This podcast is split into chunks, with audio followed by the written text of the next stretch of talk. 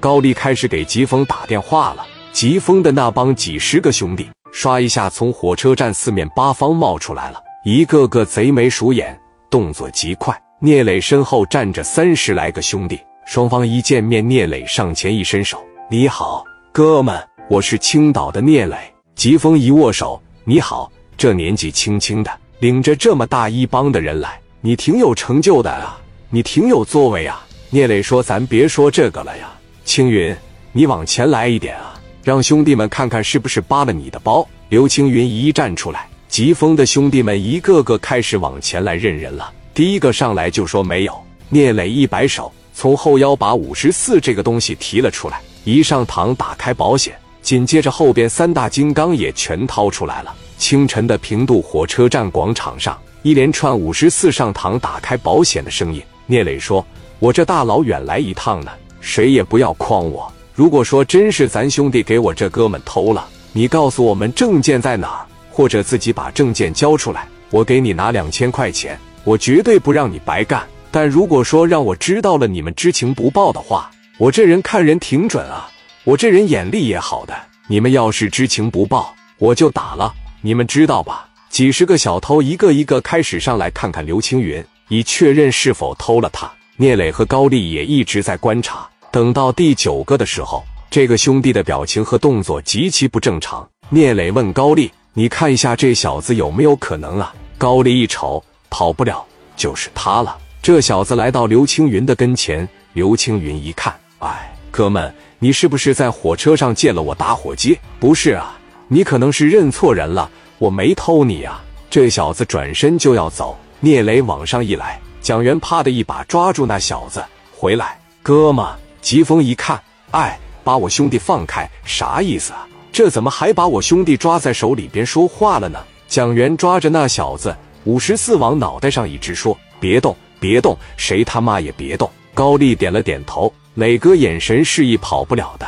聂磊对刘青云说：“你过去仔细看看，有没有印象？”刘青云来到这小伙子跟前，左瞅瞅，右看看，我觉得肯定就是他。在整个火车上没人搭理我，我抽烟的时候，他借了我打火机，只有他挨着我的时间最长。我下火车以后，我把烟往包里边一揣。我就发现我包里面空了。聂磊说：“还狡辩吗？拿出来吧！我还是那句话啊，钱归你了，把证件拿出来。你要是不把这个证件给人家，人家大老远从烟台来青岛工作的人，他妈工作都没了，怎么报道呢？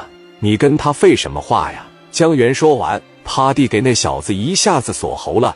拿出来！疾风从后边把枪一拔出来：“怎么的？别以为你们有枪，我不管。”把我兄弟撒开，来撒开！有什么事都好好说，行吗？我这小兄弟刚跟我没多长时间，我连骂都舍不得。你把手撒开！磊哥一瞅蒋元，把手撒开。那小子说：“峰哥，他掐我。”疾风说：“兄弟，别看他们人多，别看他们手里有枪，我们不怕他们，我们也有。有峰哥在这给你做主，你就老老实实的说，你就大大方方的说，你偷没偷他？”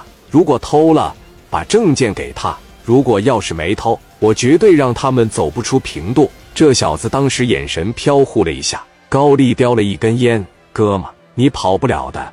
我这偷了二十多年了，说句不好听的，我开始偷的时候，你还在你妈怀里吃奶呢。我不会看错的，就你那个眼神，就你那个言谈举止，我当众戳穿，你感觉好看吗？现在人家当事人都想起来了。在整个火车上，就你接触了，把证件掏出来。高丽的眼神坚定而又犀利。蒋元手里抓着那小子说：“赶紧的，怎么偷的？把证件扔哪了？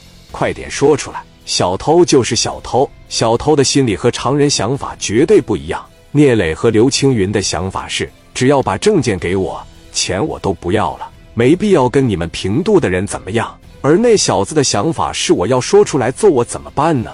这么些人，我要一说出来，啪的朝我脑袋上开一枪，那不废了吗？既然一开始我没承认，那我干脆就咬牙坚持到底了。没事，兄弟啊，他们乐意怎么逼你就让他们逼。峰哥在这儿，我绝对不允许别人动你一下。疾风又对高丽说：“我们平度界的偷盗团伙绝对不允许你们青岛来的过来打压。”高丽，别以为我不知道你过来干啥来了。借着我们小兄弟下了你的钱包为理由，你打算踩过界，踩我的盘子？不可能！疾风问自己手下的那个小兄弟：“兄弟，是不是咱根本就没偷啊？”高丽气得一咬牙：“我操，这不莫名其妙吗？”那小子一听疾风说那话，马上也硬气起来，说：“我没偷，他们在诬陷我。我是跟他借打火机的，没错，但也只是借了打火机，我就是没有偷。”